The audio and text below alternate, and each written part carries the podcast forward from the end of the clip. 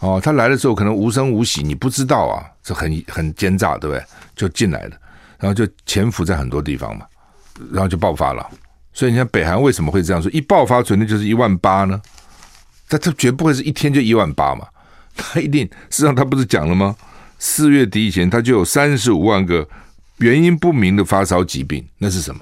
那我不解啊，全世界都在流行欧米康，你北韩就没看到吗？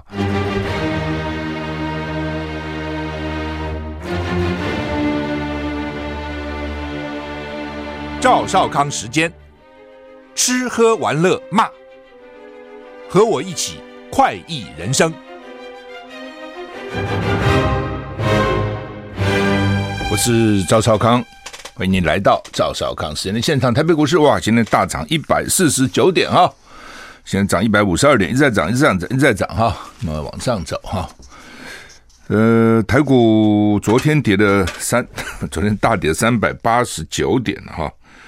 那、现在涨啊，美股 没有什么很好哈。那台股看起来跟跟美股昨天的表现没有什么太大的关系了哈。呃，我看台积电，台积电涨了四块啊，涨了四块，因为大家坐在台积电的五百块保卫战啊，会不会守住美股五百元哈？昨天道琼是跌了一百零三点，不过美股昨天是变来变去的哈，一下一下道琼跌，一下纳斯跌哈。那最后呢，呃，盘中跌的比较凶啊，盘盘中都跌了一趴多哈。那道琼呃，这个收盘的时候是小跌零点三三个百分点，跌了一百零三点。纳斯达克呢小涨了零点零六百分点，涨六点零二六点七二点。S M P 五百呢跌零点一三个百分点，费城半导体涨零点五四个百分点，所以昨天美股其实是平平啊，没有什么特别的，没有什么特别的这个表现哈，没有特别坏啊，也没有什么特别好。不过有几个个股，像苹果还是跌了二点六九个百分点哈，那。微软也跌哈，我看微就说它这个虽然整个指数纳斯达克没有差很远，可是有些个股其实表现并不是那么好哈。特斯拉跌零点八二个百分点还好哈，NVIDIA 就大跌二点七四个百分点，微软也大跌两个百分点哈。好，那么台股现在涨一百三十二点，欧股三大指数都跌啊，昨天涨啊，现在跌哈。英国跌一点五六个百分点，法国跌一点零一个百分点，德国跌零点六四个百分点，所以三大指数都跌。台股现在上涨一百一十八点，呃，整个世界的局势不好了哈，所以今年我看很多这个避险基金什么都是都跌很多哦。日本、韩国那个孙正义啊，是跌非常多，他的基金跌非常多哈。那因为今年以来的确哈，这个。这美股的表现哈，这个让很多就是很多投资股票人以为说股票是会一直涨的，不会跌的。但是呢，没想到股票这个还是会跌。所以呢，去年当然去年因为还不错啊，所以很多人就继续加，继续加啊，继继续加的结果，就今年就很惨哈。那今年以来啊，今年以来纳斯达克它跌二十五趴。你看跌多凶哦！假如说你的钱都投资在高科技的软件，就少少掉四分之一。那云端的软体指数呢，跌了三十二趴哦。今年以来，亚马逊跌了差不多三十三十五趴，脸书跌了四十四十趴，Google 跌了二十二趴，Microsoft 跌二十一趴，NVIDIA 跌四十二趴，苹果大概跌了十五趴。你想想看，哦，那以前投资高科技类股，大家都认为都是跟这几个有关。台湾的股票其实跟这几个也有关系，哦，那跌那么多哈。另外呢，这个加密市场哈，就是那个什么比特币的呢，前一阵子也蛮惨的。有一个币哈，有一个币 Luna 什么东西哦，从一百多块一股哈，掉到两块，等于是这个坠崖式的下跌，哦，这个很可怕哈。但比特币没跌这么多了哈，但是呢，因为它现在跟着比特币有很多什么以太币啊、狗狗币啊、这个币啊、那个币啊，一大堆币哈。那呃，有些就有的有一个币跌的好惨啊。那所以加密货币上演大屠杀，一天市值喷掉两千亿美元啊！一天一天啊，经过二十四小时以后呢，市况转趋稳定。华尔街日报报道，加密货币全面崩跌，主要是因为通货膨胀引发货币政策收紧的担忧。削弱了投资人持有高风险资产的意愿。一方面呢，是因为价值与美元挂钩的稳定币 Terra USD 跳水，引发加密货币大屠杀。价格追踪网站啊，叫做 Coin Market Cap，估计呢，加密货币遭到大规模抛售，二十四小时内市值喷掉超过两千亿美元啊。那不过呢，Terra 区块链开发商先暂停运作，再重启。加密货币市场使用最多的稳定币泰达币从迷你型崩盘恢复后呢，主导交易。几个关键货币上涨，比特币由周三错跌到两万五美元的产矿回程，一度上涨六趴到三万美元左右。哈，美国财政部长耶伦评论加密货币市场大震荡，说 Terra 币。崩跌呢，显示盯住美元稳定币存在的危险，但他也强调，这对金融稳定不会构成影响哈。就刚刚讲的哈，这个跟这个这个所谓稳定币有关的，就是我讲这个 Luna 哈，从一百多块跌到两块，跌到一块多这样崩。你想，如果你是投资这个币的人，你心脏 绝对几乎到没有了哦。当时掉到三四块，还有人讲说啊，这是从一百多掉到三四块，你跌来讲，那给你掉掉两块，掉到一块五哈，就是很惨哈。所以这些币，这些币，哎，这些币的这个那个华伦巴菲特不是说吗？说比特币哈，比比特币我刚刚讲说原来是四万多嘛，哦，礼拜三跌到两万五，哦，然后现在涨到三万。华伦巴菲特说二十五块美金我都不要哦。人家现在是跌还是跌到三万了？他说二十五块美金我都不要。可是华伦巴菲特他他对这种新的东西都不太碰的啦，包括高高科技类产品，他自己也不碰。他他后来他说有点后悔了。好，不管啊，我们先看看这个气象吧啊。哎，今天是礼拜五，又是十三号哎。哦，台湾我们不太介意了哈，但是西方老美很介意，他是 Black Black Friday 啊，就是黑色星期五。他们很多是这诸事不宜的哈。那当黑色星期五也不是那么稀奇了哈，一年总有好几次吧，哦，总会碰到的了哈。今天十三号锋面接近啊，所以呢，台湾东呃中部以北及东北部地区有短暂阵雨或雷雨。金门马祖呢，晚上容易有局部雾或低云，会影响能见度哈。马祖有局部大雨发生的几率。明天十四号，因为受到滞留方面的影响，容易有。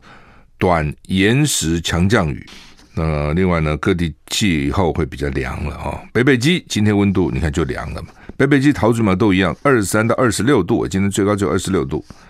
哦，降雨几率北北基九十，桃竹苗八十，差不多了。中彰投跟云嘉南都是二十三到二十七度，降雨几率中彰投八十到九十，云嘉南七十。高屏二十四到三十一度，降雨几率七十。宜兰二十三到二十七度，降雨距离七十；花莲二十四到二十七度；台东二五到三十度，降雨距离二十；外岛十九到二十九度，降雨距离七十到一百哈。所以，我们看西海岸，除了高屏哦，温度最高会到三十一度，其他地方就是二十六、二十七度，还算舒适了哈。不过要注意湿度，就是所以有时候温度不高，但是湿度高也很难过。那降雨几率都非常高。哦，都是七十八十九十，就几乎一定会下。哦，台北早上看起来很好，昨天也看起来很好嘛。到了下午，哗哗哗哗，尤其到傍晚的时候，那雨好大哈，倾盆大雨哦。东岸呢，呃，台东最高到三十度啊，花莲依然最高只有二十七度，降雨几率只有依然比较高，那花莲台东还好，所以看起来就是东北跟西啊降雨最大哈。北韩很奇怪哈，前天发布一个是全国紧急的一个。一个警告，全部人都给我回家。嘿嘿，他很有意思，都回家哦，不要出来哦，回家。今天刚刚拿到的消息呢，是说呢，北韩的官方媒体叫做朝中社报道，昨天一共新增超过一万八千确诊病例，有六人染疫死亡。我想有些官员会被抓去枪毙了哈？昨天我就听说金正恩震怒。说我们这样守，这样守，守了两年，怎么还让病病毒给他这个突破了哈？过去两年多来，北韩从不承认国内有新冠病毒的这个病例。昨天首度松口说有 Omicron 病例，今天官方媒体称一下通报新增一万八千例，你看多快！哦，这个 Omicron 讨厌在这个地方，他之前是潜伏，都躲在那里。哦，因为有很多人没症状，或很多人轻微以为感冒，所以就没有在意它，不知道其实就是感染了。那四月底以来，北韩爆发一种原因不明的发烧疾病，累计超过三十五万例。目前呢，说有超过十六点二二万例治好了，其八其他的十八点七八万人正在隔离治疗。六名死者有不明发烧症状，至少一名死者确诊是感染新冠病毒。就这个东西啦，你现在有什么别的呢？中朝社呃，朝中社指出呢，金正恩已经视察国家紧急防疫司令部，听取疫情数据报告。他说，疫情以首都圈为中心扩散，显示防疫体系存在漏洞。金正恩指示要加强边境管理，下达全国各级城市封锁令，要求对民众进行密集检查。北韩官员也正在建构筛检医疗体系，加强防疫消毒。北韩承认病例激增。恐怕意味着国内疫情较正常，将造成重大危机。就他们这些国家哈是好控制的，为什么？他就是第一个外国人去的也很少嘛，他就是很严密的控制，尤其是共产国家，对不对？下个命令就做了，所以他们以为是可以控制得住的。哦，但是没想到欧米矿是很狡猾的，他就是无孔不入，像水银泻地，一旦水银泻地，他就无孔不入；一旦无孔不入，你就很难去遏制它。大陆的上海，马上北京也是一样，我估计控制不住的。他们是想控制了，哦，但是就是很慢了，就会变成很慢、很慢、很慢，一直延迟、一直延迟、一直延迟，变成了这个没完没了，就会变成这样啊、哦。不过美国呢，有完有了，美国好像也没有有完有了。我们休息一下再回来。I like 103, I like radio。我是赵少康，欢迎回到赵少康时间。现在台北股市现在上涨一百六十，你涨得不错哈。呃，北韩、哦，因为真的难赌了啊、就是他的他的麻烦就是，假如说一来就很凶险，也很好赌嘛，谁生命都知道。他不是啊，哦，他来的时候可能无声无息，你不知道啊，这很很奸诈，对不对？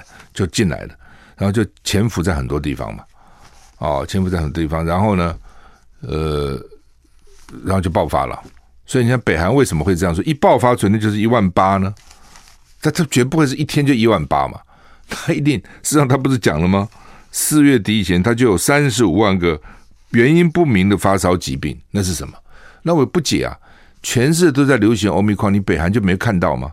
你突然一种原因不明的发烧疾病，你不知道就这个东西吗？还是你就是知道你就不宣布就是了？那一直到了实在是控制不住了才宣布嘛？哦，一种就是你不知道，下面人假装没有发生这个事，骗这个竞争嘛，不讲嘛。这也有可能，在这种官僚系统哦，它讯息是封闭的，它就是发烧，不不讲是 Omicron。美国百万人染疫上染疫上，美国死了百万人呢。你不要说这个不重要，不不好像不严重，还是还是蛮讨厌的哈。拜登主持峰会筹三十亿美元哈，警告大流行还没有结束，所以我就讲说，他这个没完没了了哦。那美国你看起来已经到高峰下了嘛？那可能新的变变种又来了，新的变种又来了，哦，所以佛奇就是不会停的，这边你要有新的药来对抗它，然后它又产生新的变异，你要有新的药或者新的疫苗来对抗它。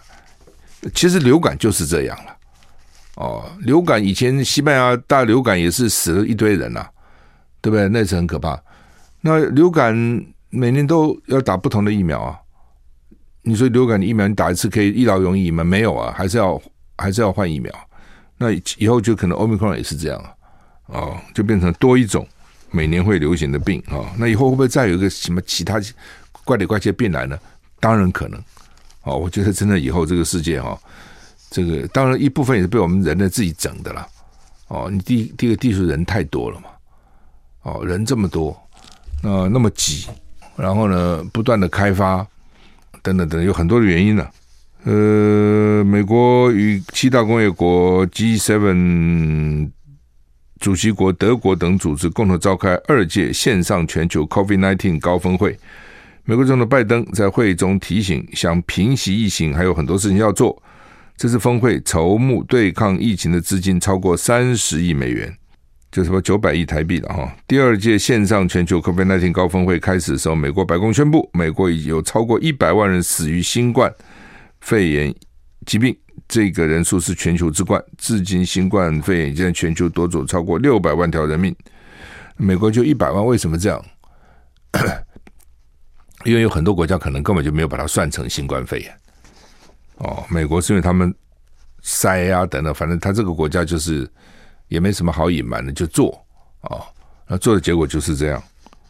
拜登在峰会中说呢，尽管全球在疫苗接种、运送医疗设备到气虚国家等方面已经有了进展，但疫情还没有结束，还有很多事情需要做，各国都必须做的更多哦，一切可能尽一切可能来防止死亡啊，用这个来向过世的人致敬，就是说。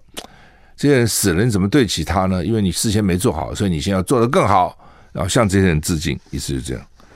白宫宣布，线上峰会获得新的资金承诺，超过三十亿美元，超过二十亿将会用在因应当前的新冠疫情，有九点六二亿要注入世界银行的一项基金，以防备疾病大流行跟全球卫生安全。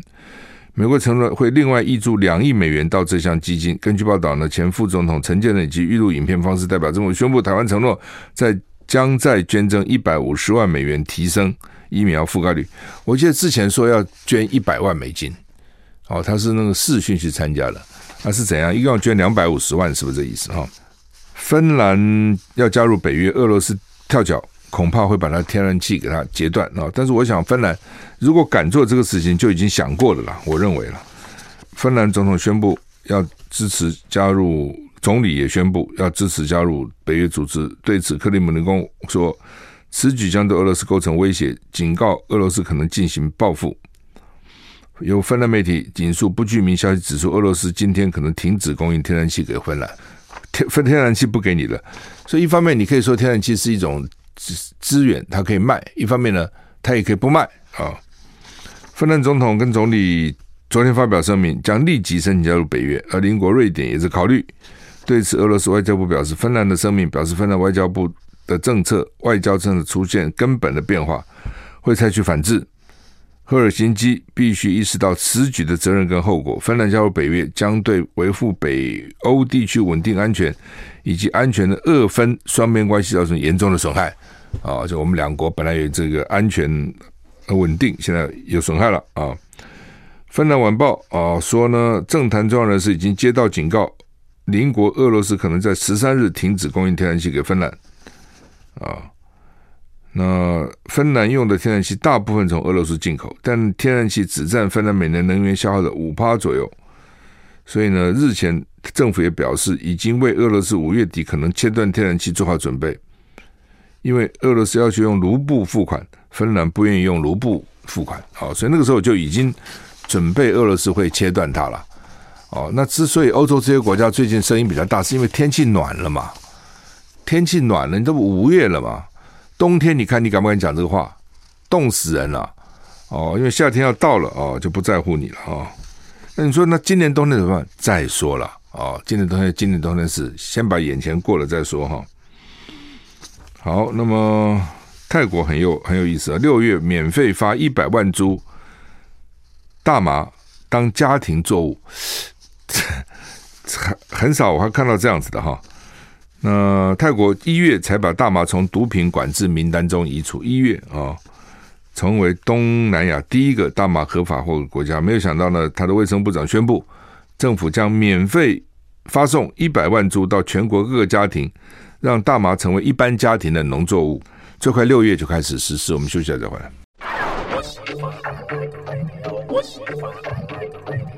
欢迎你回到赵少康时间的现场，台北股市继续涨，现在大涨一百六十五点哈。刚刚讲泰国很有趣哈，泰国呢，他说他希望大麻可以变成一个常态的家庭农作物哦。那他说可以让泰国人民跟政府从中赚取超过一百亿铢泰泰国叫泰铢了哈。大概新台币八十五亿的收入哈，CNN 说呢，泰国二零一九年同意医用大麻合法化以后呢，今年一月二十五号再将大麻从毒品管制名单移除。未来民众通报政府之后呢，可以在家里种大麻，不过用于商业需要申请啊。那为什么免费发送呢？是为了纪念这项新措施。台湾目前大麻还是二级毒品啊，只要民众寄收大麻成分的国际包裹，将依照毒运输毒品罪送法办。种植大麻呢，立法院四月中通过毒品危害防治条例修正草案，重于自用情节轻微，就是自自用情节轻微，处一年以上七年以下的徒刑，并可一百万元以下罚金。至于台湾有没有可能跟进泰国？法务部长说，大麻不会除罪化，这个是有争议的啊。就是呃，大麻这个东西哈，真的是到底是什么哈？我是没抽过了哈，不过很多台湾到美国的学生大概都抽过哈。呃，他们这种我们研究所还好了哈，尤其我在南部，那到纽约去，我听说那个纽约大学那个宿舍里面都是大麻味哈。他最早的时候，美国是先把那个医用大麻合法化。哦，医用大麻什么意思？就是说。病人哈，比如癌症病人很痛苦，那止痛痛止不了，那他们抽大麻就可以缓解他的痛苦，让他比较快乐一点哈。另外还有些说还可以治疗，不知道真的假的。那这是叫所谓的医用，娱乐性就是跟他也不生病，他就自己爽高兴这样哈。反正美国现在很多地方连娱乐性都开放了哦，非常快哈。主要我在想说，因为美国很多，比如像克林顿，据说以前也抽过大麻嘛。哦，这些总统啊，什么国会部长啊、议员啊，当学生都抽过大麻，所以他就不觉得说那个是什么伟大的罪恶啊，所以慢慢他就把它除罪化。那东方在亚洲，大家比较保守啊，觉得这是毒品了啊。那但泰国居然泰国会先开放，也让大家蛮惊讶的。一方面，泰国这个佛教国家，照理讲应该是蛮严谨的，可是泰国又是个观光大国。欧洲人常去哦，所以他可能也为了观光哦，为了增加一些收入。那在欧洲之前，这种东西都是非法的。最先我印象最先开的就是德国，哦，德国就开放了啊，德国开放了，所以有些人就为了这个就，对，我讲错了，荷兰开放，荷兰最先开放，很多人就为了这个就移移居到荷兰去。我还记得很有名一个画家啊，中国旅法的画家。也是啊，因为儿子抽大麻，就怕在法国被抓，所以就为了就搬到为了儿子就搬到荷兰去啊。那欧洲现在慢慢慢慢大概也也放松了，所以将来会怎么样不知道。我是认为说，如果说生病生病啊，你也没什么其他的招了，如果抽这个能够让他缓解，至少死以前比较快乐一点哦，死以前每天很快乐啊，哦，每天没有那么痛苦啊，我觉得也没什么不行嘛。那娱乐就我觉得是台湾社会都比较难接受。你是为了为了享乐，呃，因为它还是它到底是毒品嘛。不过据也不知道真的假的了，因为这都是听说，我们自己没抽过。据说哦，据说它是没有瘾的，它是要戒就戒掉的。那呃，你香烟是有瘾的嘛？你香烟一旦抽以后，你要戒很困难。但据说大麻是我不抽就不抽了，并没有瘾。但是我也很怀疑。就假如说那个东西那么好哈，抽了抽下去，他们觉得那么快乐哈，人整个就好像是放松上天的，这边开始笑。我听到美国朋友讲，他旁边他的旁边的那个人抽大麻，每天晚上就听他哈哈哈哈哈哈哈哈哈抽着笑，你就抽，一笑，他就开始抽大麻啊。那那这样的话会没有瘾吗？哦，他们说可以，可以，可以没有瘾。那会不会因此将来更深呢？因为你抽了大麻，你觉得不过瘾了，要再再往下去抽什么海洛因啊、鸦片啊、其他的毒品呢？这就很麻烦哈。所以他这个一直有争议了哈，一直有争议的啊。只是泰国突然还送到家里，这个让我很惊讶啊。很多国家就是好吧，就是开放了不禁就算了，还送给你家，叫你自己去种哈，还可以卖钱呢，这很奇怪。中国时报头版头说，柯文哲说了哈，快筛阳赶快就给药了哦，否则会死很多人了哈。那昨天本土增加六五三八五哦，死亡十七，年初到现在死亡一百一十五人，重症致死率高达六十八点四五趴，一旦得了重症，有超过一半都会死哦，所以不要得重症哦，重症蛮惨的。那这有两种可能，一种是一来就是重症，一来就是来势汹汹；一种是呢，中症转重症。那一来就是重症就死了，这个可能有点麻烦哈。那我不知道这个之后给药来得及来不及了啊？也许给了药就变成中症了嘛。那一种是你开始要给药啊，然后他就不会转重症。但这中间又有几个麻烦。第一个，他们说这个药跟很多个药它是有交互作用的。哦，什么叫交互作用？譬如说，你如果吃高血压药，你在喝什么葡萄柚汁，就会交互作用，就高血压的这个药分量就重。有的药交互以后就效果降低了，有些效果反而增加了，降低增加都不好。哦，这东西就是就你总有一个一个一个规定到底是怎样？哈，最适量哈。那这是一个啊，另外一种就是他现在，他他就是说，因为。大部分都并不是重症嘛，就是得欧米康，大部分也不是轻呃，也不是中症，可能就是没症或是轻症。那我怎么知道你会不会变中重症？所以我到底要不要给你药？他们说这个药吃了也不见得都好哦，所以有些人吃了也也也也也不是都好。那所以当然药尽量少吃了。所以他现在的规定就是什么六十五岁以上啦，比如得过癌症啦，免疫功能不好啦，最近又加一个孕妇，他就有一些条件。这个时候可以给他吃药，哦，一般的是不给吃药，但是一般是不是就不会变重症呢？比较少，但是也不表示一定不会。但是呢，超过六十五岁了，或是免疫系统的问题，是不是就一定会变重症呢？也不见得。哦，所以他们给药就给的很谨慎，或者很小气。我们需要讲。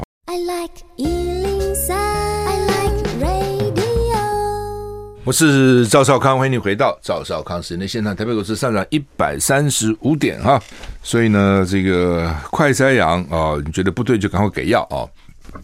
原来药给的很小气、很谨慎，所以药没给多少出去啊。那说他们领药蛮麻烦的哈，光行政程序啊，什么就跟他们填表，怎么搞一几几个钟头才能够领到那个药了哈，所以很麻烦哈。那一般的怎么办呢？得这个病哈？这样子好了哈，就是你分成中药跟西药了哦。那如果中药就是清冠一号嘛，清冠一号是他们这个所谓中药研究所研究出来的，好像也经过认证的哈，而且健保还给付的哈。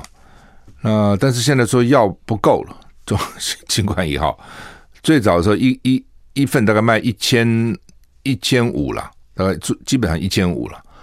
啊、那后来就变成三千，说现在还有五千哦，等等，那我不知道怎么会，反正就不够嘛，啊、哦，那那因此呢，因为他有公布他的十种那个药的那个成分，所以很多其他的中药商就根据那十种去配了，现在叫做所谓的类清管，哦，类清管，据说是很凉，所以呢，你没病也别吃，有人说我吃来预防，说不要，因为会泻肚子，哦，因为它它很凉啊。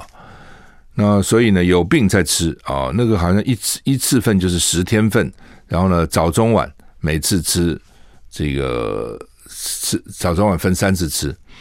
那它也有两种啊、一种是粉状，它一瓢一瓢，你就跟着早饭前饭后都可以吃三次嘛，啊、一天三次。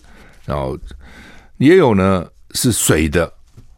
哦，就是 这不一样，水，他们已经把它煎成那个像汤水那样，你就喝那个东西哦。反正这有两种啊、哦。那这是中药的啊、哦。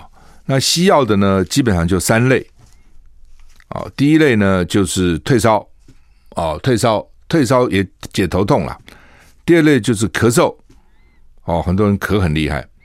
第三类呢，哦，就是喉咙肿，喉咙肿。肿很痛啊，他们有时候喉咙很痛啊，肿，通常是吃喝吃一种叫凤梨酵素的东西，就三种药，西药一般就是三种。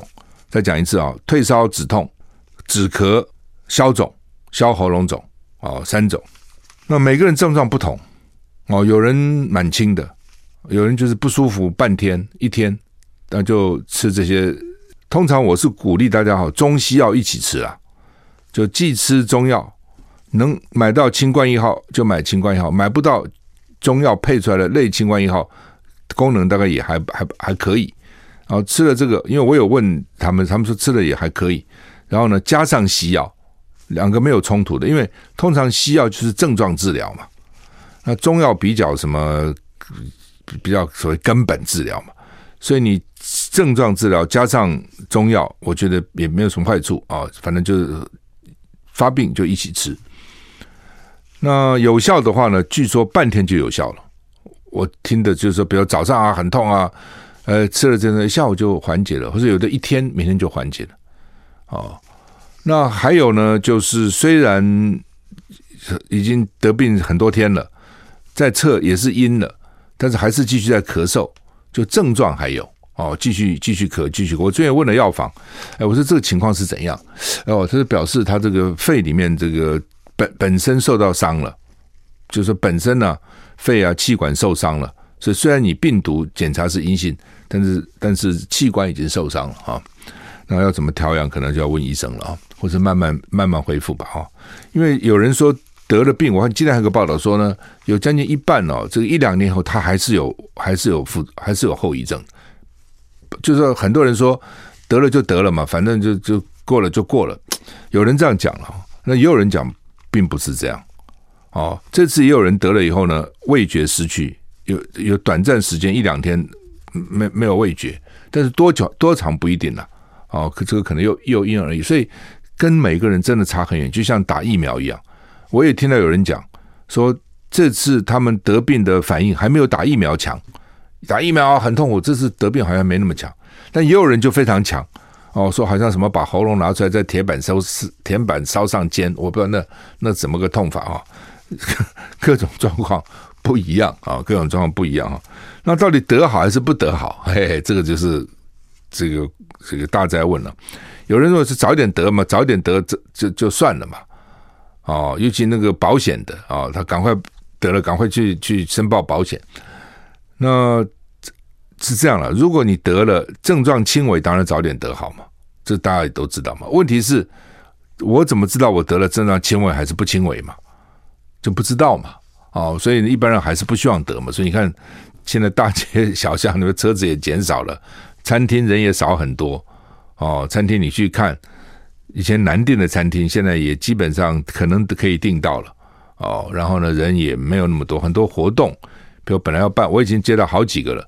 本来要办婚礼的，现在也说不办了哦。本来要办寿宴的，现在也可能考虑不办了哦。就是说，因为你这个东西你，你不是你自己要考虑到来宾嘛？对，你的客人如果很膈应、很忌讳，那。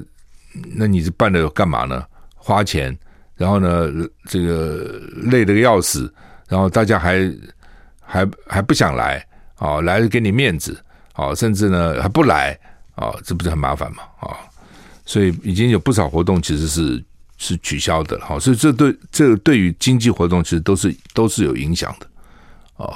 所以台湾台湾也是要看你到底要要拉多久了，这都是可以控制的。不是不能控制，是可以控制的啊、那所谓什么可以控制？我讲最简单嘛。如果情况严重，大家都给我待家里嘛，就像北韩这样嘛，通通不准出门。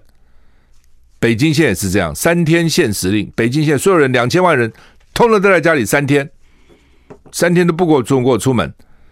那病病毒病情会被抑制呢？短期一定会的，就你就不会那么多了，因为这没有接触了嘛，对不对？那你到一开放可能又来了，但是至少拖一下嘛，所以它不是不能控制，政府它是可以控制的。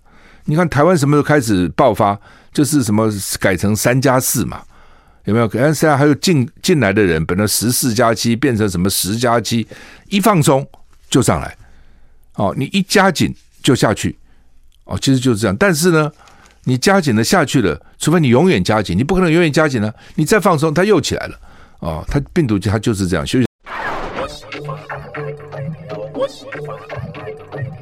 我是赵少康，欢迎回到赵少康时间现场。台北股市继续涨，现在涨一百七十五点。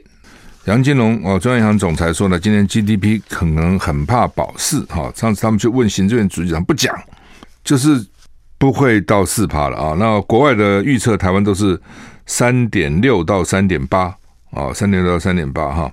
那通货膨胀一定会超过百分之二，甚至呢到百分之二点五，甚至到百分之三啊。那会不会到百分之三？现在不敢讲啊。呃，就是物价都在涨了啊。然后呢，经济因为这个东西 真是麻烦哈、这个美国，美国呃，涨利率，美国在缩表，哦，在缩这个发出去的钱啊、那乌克兰还在打仗，哦，你看这边要什么切天然气的，那边不给什么石油啦，等等这些。哦，中国大陆也影响很大，对不对？上海封城，北京封城，这个都是影响非常大的。哦，那所以整个全世界看起来呢，好像没什么好消息。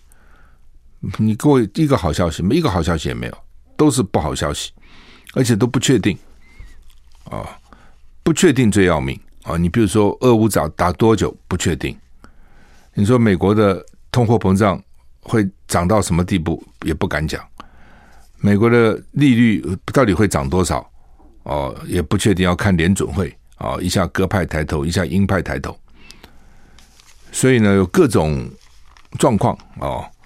那当然，我也看到今天这个有美国有专家讲了，说美国拜登政府现在采取的政策都错的，不可能抑制通货膨胀的。哦。光这乱加利息也没用的，这是不一百个经济学家可能有一百零一种不同的讲法，大家也都知道啊，因为他这个东西，他他到底不是个科学了哈。他们当然说他们是科学，但是所谓我们读科学的人，我们认为科学就是一加一等二，没有什么没有什么其他没有第二种讲法。但是人文啊，什么经济，这有不同的讲法，有不同的理论、不同的学说等等啊，你也很难讲什么谁对谁错。所以呢，这个就是不能验证，也不能也也也不能回头做哈。那呃，所以呢，这个有不同的专家有不同的看法啊。呃，有我看有一个专家讲，他说真正的原因就是钱印钞印太多。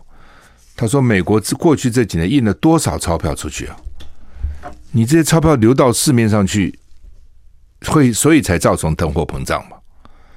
所以才造成股票上涨，所以才造成房的房地产上涨嘛？对，你不从这边去，但是事实上，美国政府做的是也是要把所谓涨息缩表，也是要把钱收回来，可是可能不够，就是你以前呢太大力的去把钞票印出来，一直在印钞票，你现在收的速度太慢，但是收的速度太快也有问题啊。那市场可能更受不了哦，所以这个就是最大的问题，就是就是我们讲的钱太多。那台湾的钱从哪里来呢？台湾很多钱是政府当时鼓励台商回台湾，不要到大陆去了，回来啊，回来啊，回家吧，回家吧，游子回家吧，哦，等等，都回来了，没有兜了，回来很多了。回来以后呢，你知道干嘛呢？他他他买房子。对不对？很多台商买房子啊，他就原来他总是落叶归根，总要个房子吧啊、然后呢，买土地，你要我盖工厂，我也买土地啊，对不对？类似这样哦，甚至我不盖工厂，我也买土地，有土斯有财嘛。买股票哦，大概就是这几个啊。你钱去哪里呢？所以就一直涨，一直涨，一直涨嘛，就会造成通货膨胀嘛。它其实就是这样啊。你说起来也没有那么复杂，但是呢，你要解决。就不是那么容易啊！说现在又要打房，要第五第五波打房啊，房房地产它已经叫苦连天了。说现在要瞄准三十年房贷，这是我是不解的。以前台湾没有三十年房贷的，记得吗？早先我我们以前买房都是十五年、二十年，最多二十年。后来说为了解决年轻人买房，你记得吗？说年轻人呢买房二十年呢，你帮他拖长一点。美国都是三十年了，美国早就是三十年买房哦。那我在美国买过房嘛，我说我知道，美国就是三十年，所以呢，你你就说我们选美国，那当时就有有不同的讲法了。有认为三十年是好的，为什么呢？每每年你付的就比较少嘛，因为二十年当然就付比较多嘛。但也有人说不好的，说你们拖欠债欠二十年，你们欠三十年，一辈子都在欠债啊，等等等。那对老美无所谓，他反正一辈子都在欠债，他什么都在欠债哈。那现在就要要这瞄准三十年房子，我真不解那。三十年房贷其实没还才没实施没几年，我印象，当时你是为了解决年轻人不能买房啊，时间拉长一点啊，帮助他等等，怎么现在要瞄准三十年呢？我看他们也没什么招了。哦，要打呢，每年都在打，然后呢，这个打也没打下来。哦，看起来没打下来，就你真的打到的，可能反而是那些一般的要买房的人，你真那个有钱的，我刚讲那种，把台商回国带了一堆钱。或是那种大财团哦，大的寿险公司等等，他现现金一大堆嘛，哦，他真的要买，你不贷他款，他也无所谓，多贷一点，少贷几成，他也没那么大，也没那么在意。真的他，他没有那么在意。哦，你做的是投资客，要把它打掉。我觉得投资客不应该以房子去投资的。哦，比如他买买买买来卖去的啦，很快的买来卖去，买来卖去，什么红单啊，什么乱七八糟这些东西，这个是要防止的。如果他不是，哦，以他不是，哦，就比如他他是一般的人，他买自住。或是呢，一些军工教啦，或是一般人，他就再多买两个、三个，他又被出租给别人，那他防通货膨胀嘛。你现你现在钱放在银行怎么办呢？将来都贬了嘛。那老的时候他怎么办呢？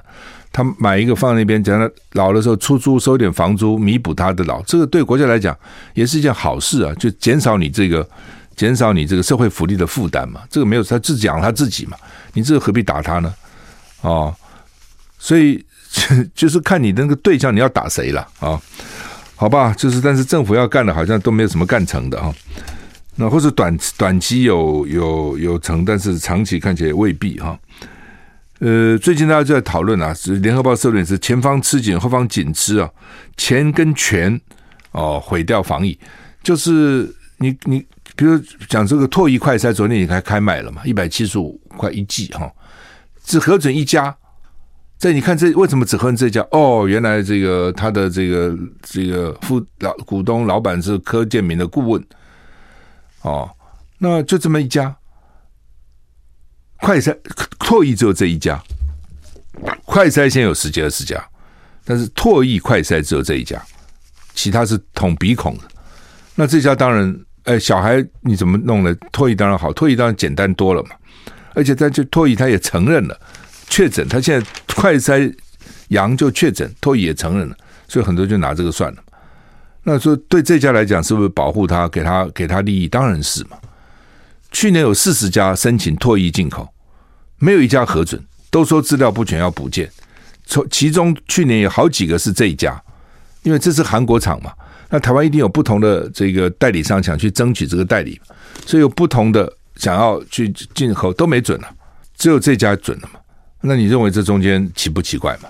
好吧，我们时间到了，祝你一个愉快的周末，再见。